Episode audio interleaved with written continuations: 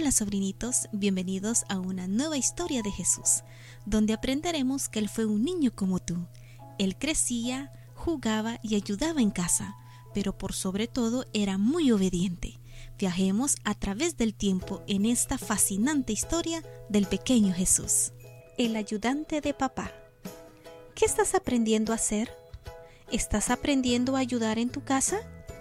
Cuando haces lo mejor que puedes, estás pareciéndote a Jesús. José, el papá de Jesús, era carpintero. Un carpintero es una persona que hace o arregla cosas de madera.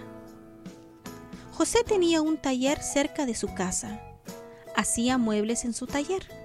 ¿Qué tipo de muebles crees que hacía? Fabricaba sillas, mesas y otras cosas también. También hacía herramientas. ¿Sabes lo que es una herramienta? Es algo que se usa para hacer un trabajo. Él tomaba un pedazo de madera y lo alisaba bien.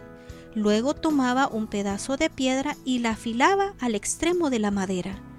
De esa manera hacía un mazo, algo para golpear o majar cosas. ¿Sabes qué herramienta hizo José? Sí, tienes razón, hizo un martillo. José hacía grandes herramientas, como un arado, por ejemplo. ¿Sabes qué es un arado? Es una herramienta para arar la tierra, utilizada por los agricultores para remover la tierra.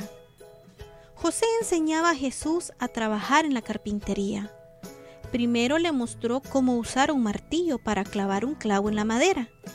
Cuando Jesús era mayor, José le enseñó a usar una sierra para cortar madera. La madera era pesada, así que Jesús desarrolló fuertes músculos al tener que levantarla. ¿Tienes músculos fuertes? Muéstramelos. Jesús tenía que usar muchas herramientas agudas y con filo en el taller de carpintería, así que era muy cuidadoso. Cuando Jesús creció más, José le permitía que hiciera muchas cosas sin ayuda. Jesús siempre ponía todas las herramientas en su lugar cuando terminaba su trabajo. También ayudaba a limpiar el taller, barriendo el piso al final de cada día. Jesús amaba a su padre y a su madre. Le gustaba ayudar a José en el taller de carpintería. Le gustaba ayudar a su mamá María en los quehaceres de la casa. Se sentía muy feliz porque era muy útil.